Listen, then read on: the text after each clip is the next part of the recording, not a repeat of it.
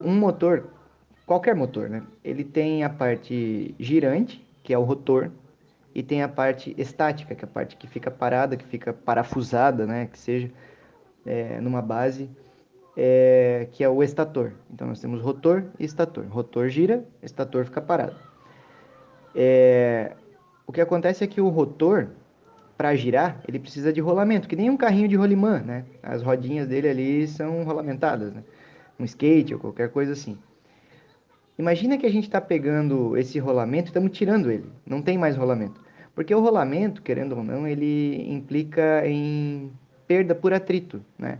Por mais que ele seja muito bom e tal, ele faz com que as coisas girem mais leves, porque ele tem óleo ali, mas, mas ele acaba impondo atrito. E atrito significa perda, perda de velocidade nesse caso, porque o que o motor nos gera é velocidade e torque.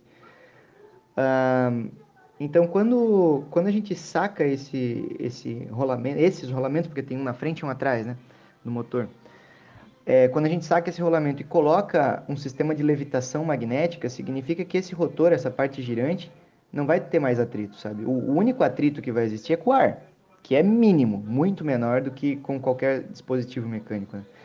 Então, essa é a ideia, sabe? A gente tirar os rolamentos mecânicos e colocar um mancal, rolamento, magnético. A gente chama mancal, né? Magnético.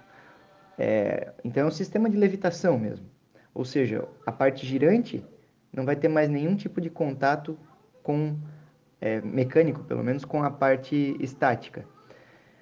Uh, e aí, claro que a gente consegue chegar em velocidades muito mais altas porque o atrito é proporcional à velocidade.